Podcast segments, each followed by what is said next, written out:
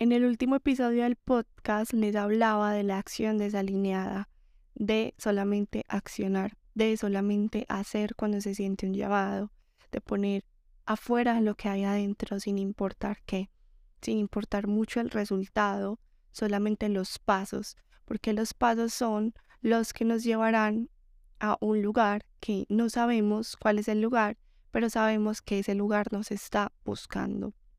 En el episodio eh, había mucho ruido, pasaban aviones y yo decía, si fuera otro momento, cancele el podcast. Cancele el podcast, no tomo agua en el podcast porque todo debe ser perfecto.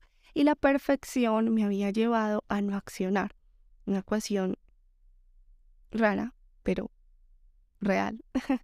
y es que por estar buscando resultados perfectos, como no lo sabía, como a veces no tenía todos los elementos para que fuera perfecto y así tuviera los elementos, la mente siempre va a buscar un mayor grado de perfección, no lo hacía. Entonces dejaba de grabar muchos podcasts porque no estaba sola en la casa, porque había mucho ruido, etcétera, etcétera.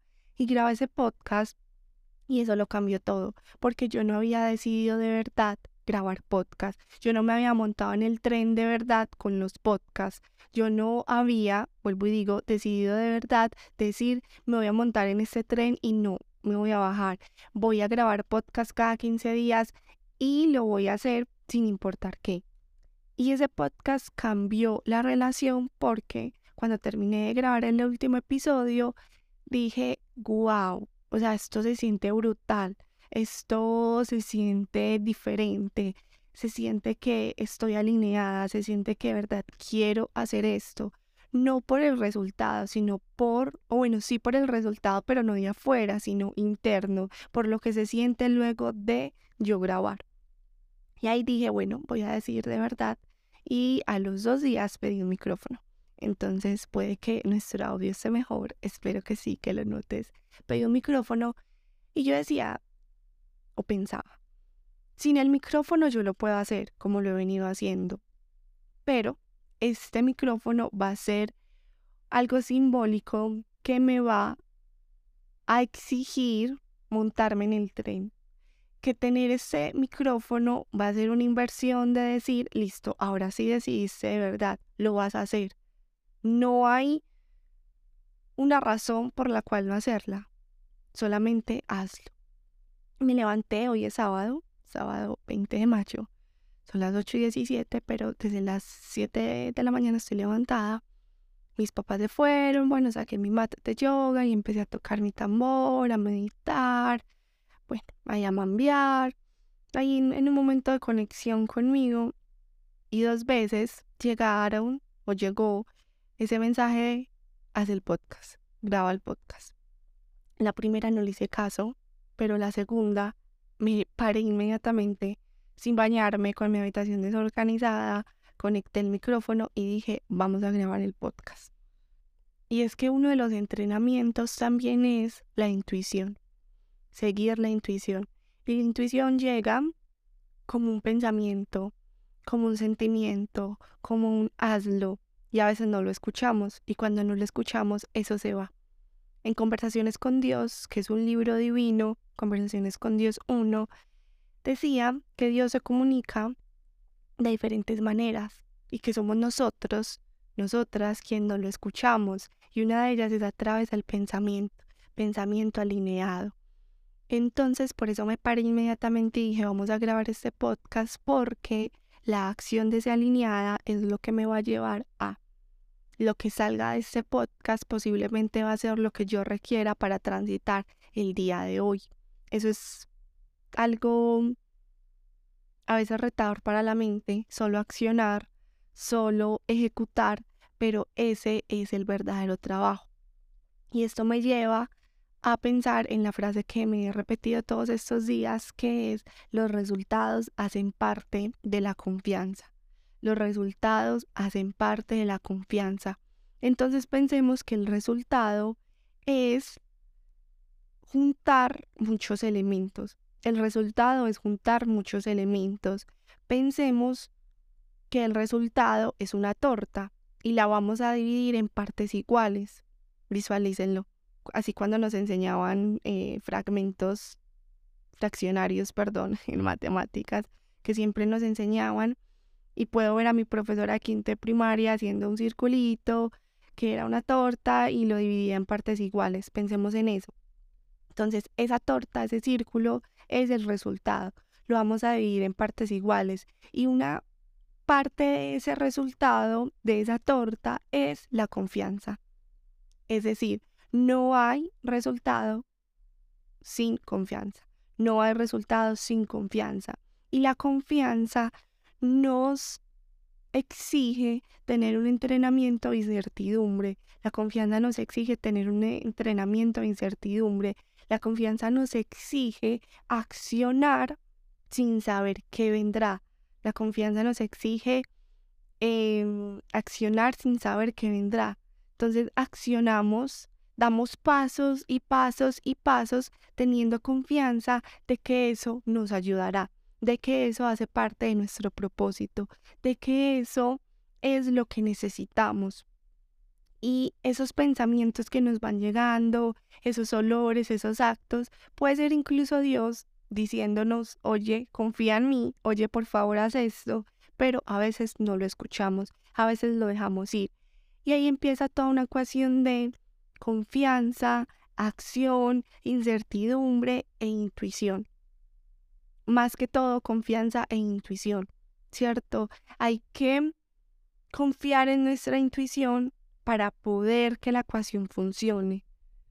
Y posiblemente muchas personas me dirían, Vane, pero ¿cómo sé que es mi intuición? Y no ansiedad, por ejemplo. Ahí está el trabajo. Ahí está el trabajo. Empezar a dar esos pasos para ir puliendo la intuición. Haz de cuenta que la intuición está escondida, está debajo de algo, como si yo metiera una aguja debajo de muchas almohadas, ¿cierto? Literal. O sea, ese es el mejor ejemplo para mi mente porque la intuición es algo muy pequeño. Entonces, imagina que tienes una aguja y la metes debajo de muchas cobijas. Pues, pucha, retador ir quitando esas cobijas, ir quitando esos velos, pero ese es el trabajo. Entonces, la única manera de conectar con nuestra intuición, con nuestra confianza, es dar los pasos, es equivocarnos, que eso a la mente no le gusta, no le gusta equivocarnos, no le gusta la acción desalineada, no le gusta la imperfección, pero ese es el verdadero trabajo. El verdadero trabajo es ir construyendo confianza, porque solo la confianza nos va a dar resultados. Y aquí un ejemplo puntual, mañana domingo tenemos un evento, un taller hermoso, una experiencia con mi abuela que se llama Tejernos. Ella nos va a enseñar a tejer a 14 mujeres. Y yo tenía desde el inicio 12 cupos. Yo dije, este taller va a ser para 12 personas. Decidir hacer tejernos fue todo un reto en confianza, todo un entrenamiento, porque yo venía con este llamado hace mucho hace, no sé, ocho meses, yo dije, qué rico que vayamos donde mi abuela a parchar, a gozárnosla. Pero mi miedo era, ¿y si no se llenan los cupos? Y la primera vez, ese y si no se llenan los cupos hizo que ese sueño, que ese anhelo, que ese llamado, que esa, esa semilla que Dios estaba poniendo ahí en mí, me alejara. Y lo dejé y lo guardé y dije, bueno, algún día. Y luego, en un círculo de mujeres, gracias Vivi por siempre estar y gracias Vivi por hablar en ese círculo. Vivi está hablando, creo que con Estefa, no sé, dos mujeres del círculo de mujeres y Vivi dijo, es que cuando yo sea viejita, cuando yo me jubile, quiero que mi adultez sea tejiendo, reunirme con mis amigas a tejer toda una tarde. ¡Qué delicia! Dijo algo así. Y yo la escuché. Y yo dije, ¿qué? ¿Cómo es posible que Vivi tenga ese, este anhelo y yo lo pueda solucionar y yo no lo esté haciendo? Y ahí pienso mucho en los privilegios, porque paralelo a esto, estaba teniendo una crisis con mis privilegios.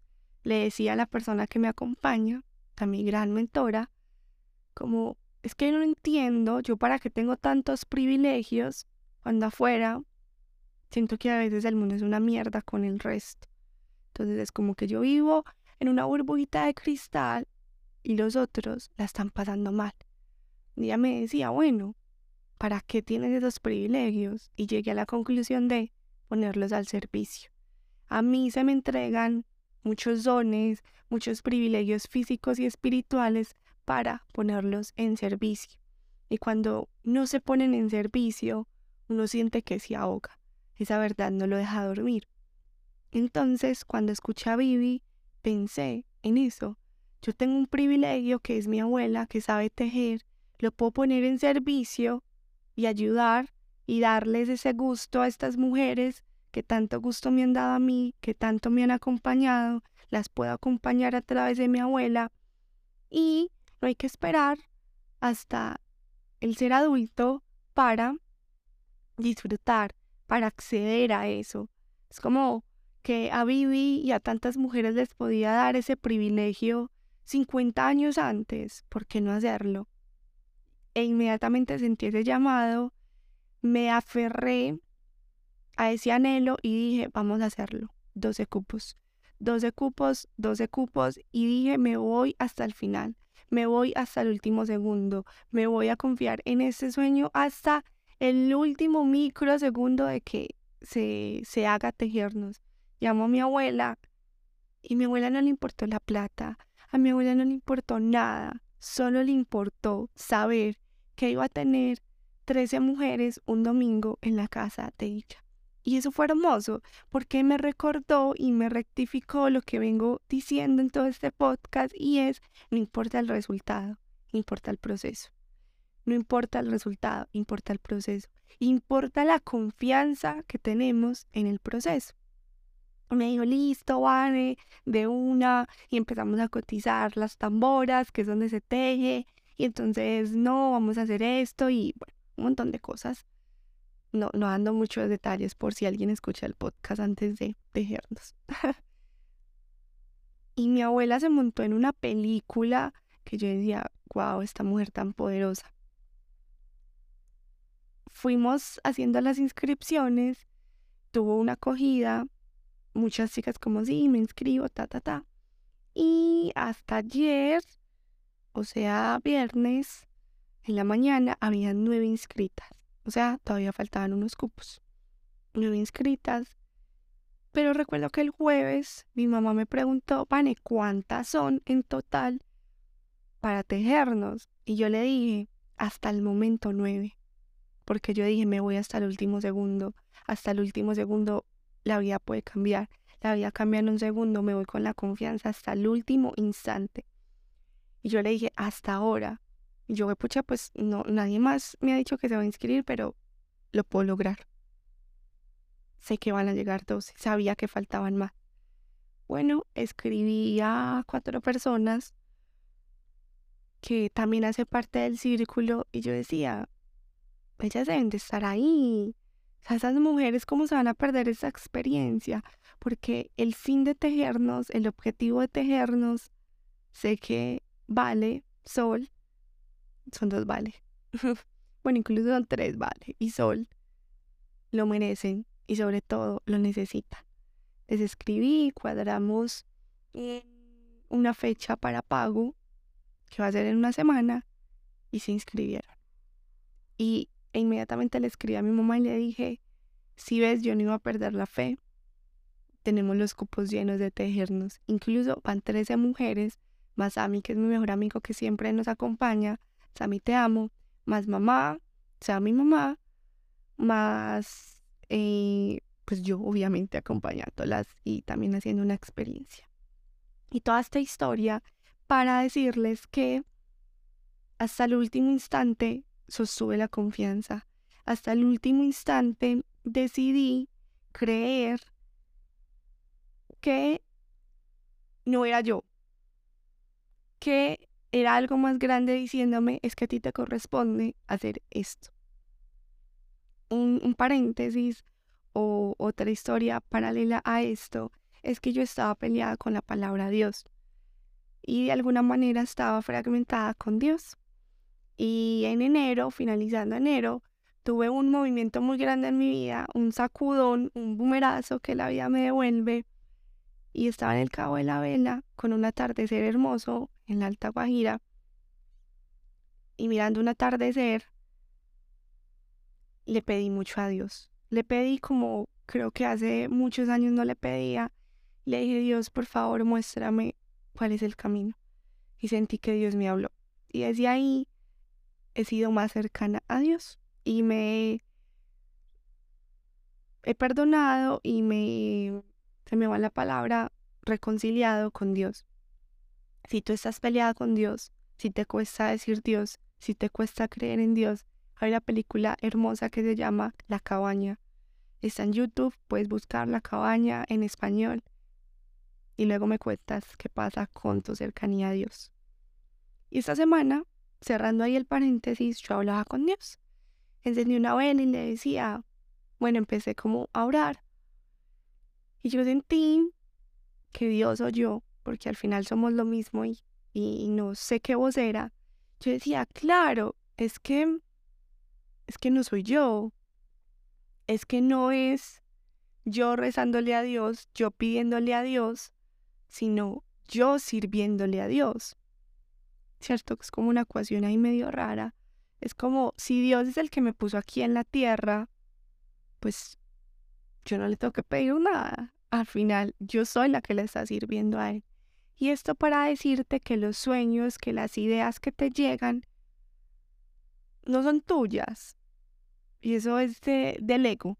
Como, es que yo tengo esa gran idea y es mía y yo soy lo mejor, tú eres un canal de Dios, de la divinidad, porque la divinidad necesita eso en la tierra. Y cuando no accionamos, Dios busca otro canal para hacerlo, para ejecutarlo. Entonces, esta idea de tejernos, yo no, no es mía, es un canal proveniente, proveniendo de Dios. Entonces es como Imaginemos, yo pienso que así habla Dios. es como Dios arriba diciendo, bueno, necesito que 13 mujeres se conecten con su abuela o con una abuela porque van a sanar el femenino, porque necesito que esas mujeres eh, suelten la ansiedad pensando en vale. Sí, pensando en vale. Eh, bueno, continuando. Entonces Dios, Dios dice, necesito que tres de mujeres conecten con su abuela, con alguna abuela, con una tita que les enseñe a tejer, porque es que van a encontrar algo, porque van a conectar con su amor, porque van a conectar con con algo preciado, con algo sagrado, van a sanar toda su energía del útero, van a... O sea, va a pasar algo más grande. Ok, necesito que eso pase en la tierra a quién puedo llamar, a quién le puedo poner esta misión para que la ejecute.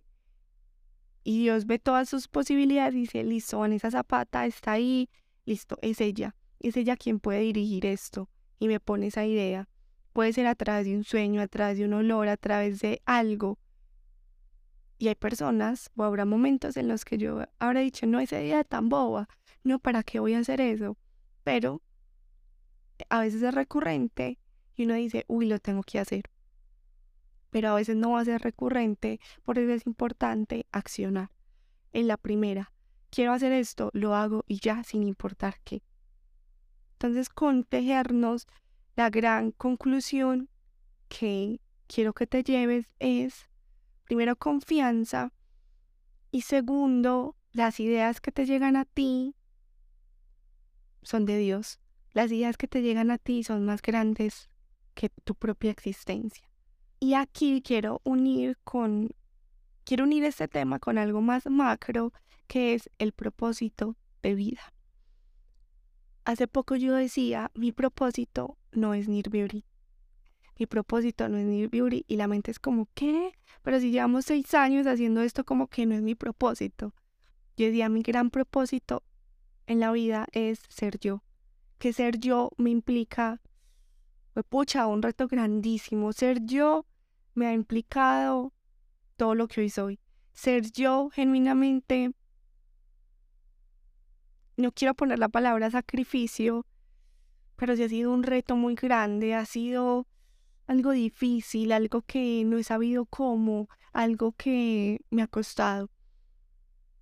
Y yo decía, bueno, como mi gran propósito en esta vida es ser yo, cuando soy yo genuinamente, ahí es donde llega Near Beauty. Near Beauty es una lección.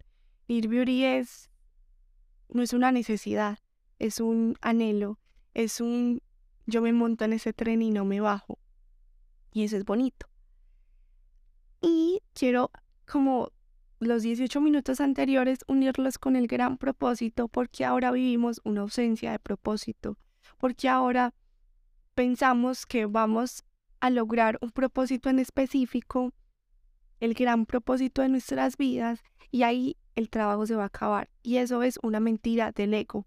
Yo tengo un negocio rentable que amo, que estás escuchando este podcast posiblemente por él, que siento mis corazones latiendo a fuego diciendo, pucha, esto es esto es una delicia, o sea, solo hago con devoción porque Near Beauty significa algo grande para mí. Y un paréntesis o un extra es que para mí Beauty tiene energía masculina. Y es curioso porque somos mujeres, pero tiene energía masculina. Tiene una fuerza y si fuera una persona sería alguien alto, como guapo, porque sería muy guapo. pero estoy seguro que tiene mucha energía eh, masculina, cierro el paréntesis, cierro este extra.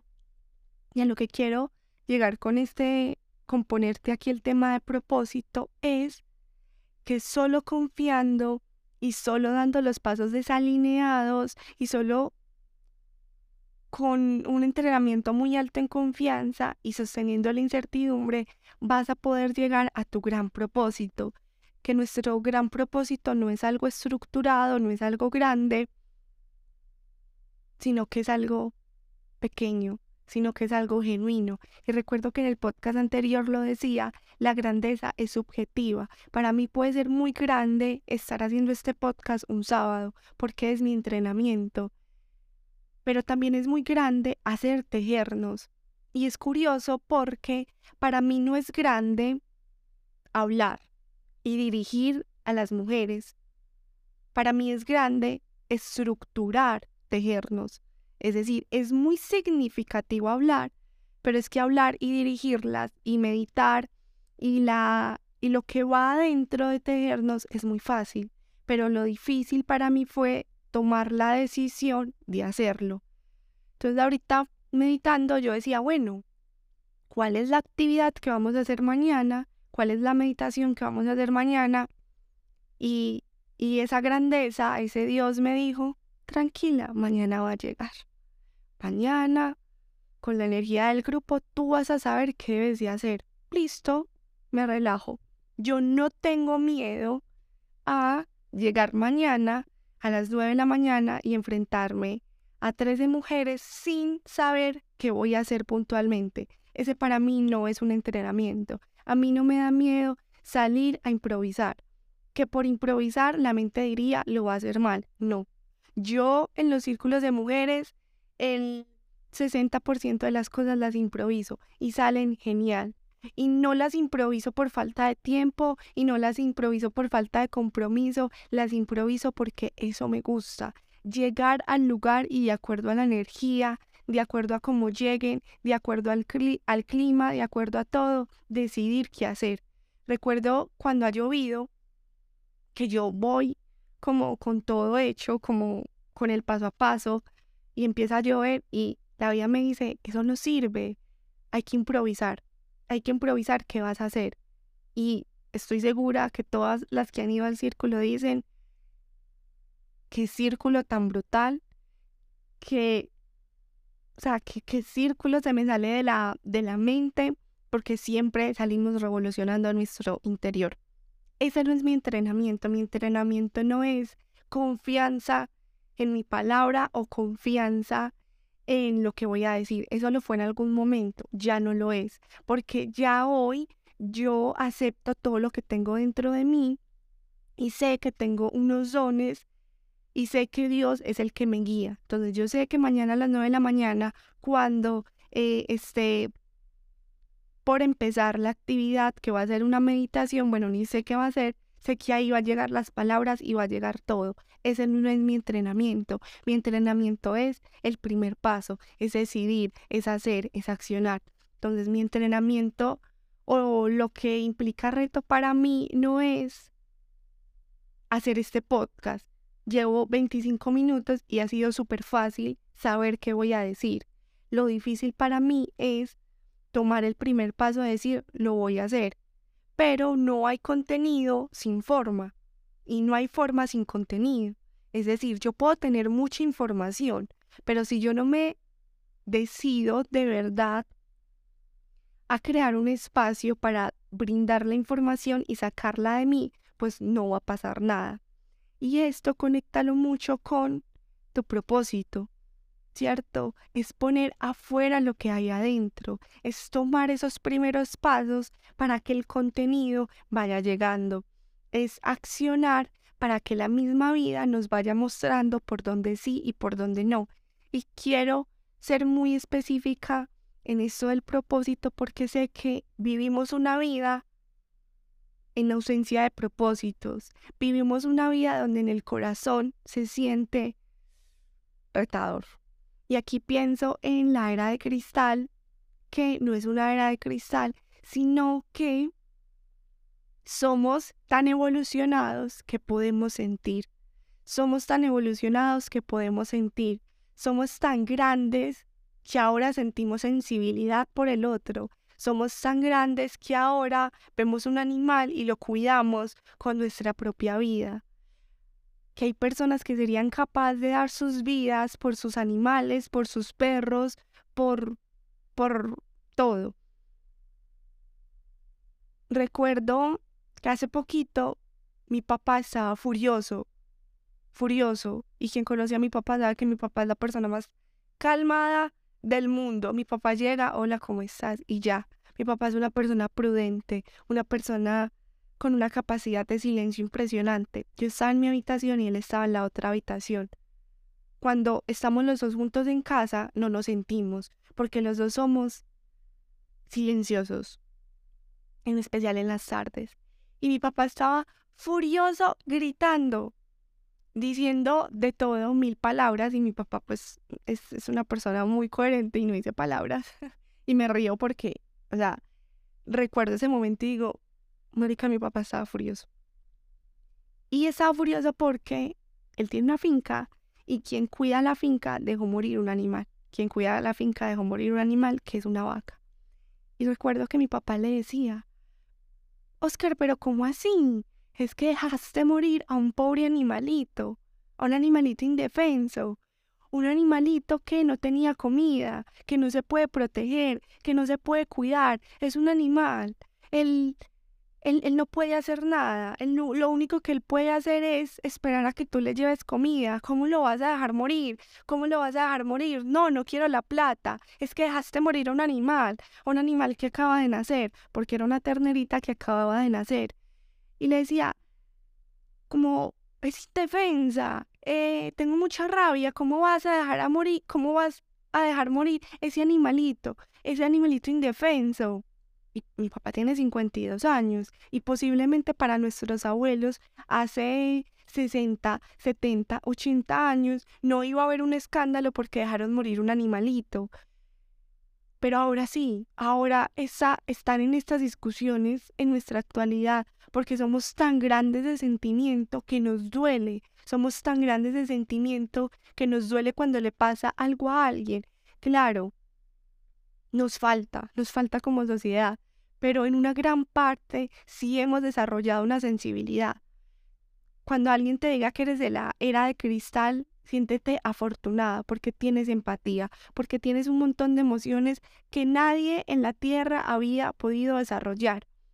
Lo que pasa es que socialmente, y esto se lo agradezco mucho a Dani Jiménez que me dio la información, y a Dani se lo dio un maestro y eso es lo bonito de construirnos en sociedad, de que de maestro a maestro, de mentor a mentor, vamos tejiendo una sociedad dándonos información y eso es lo que vamos a hacer mañana tejernos, tejer nuestra propia verdad.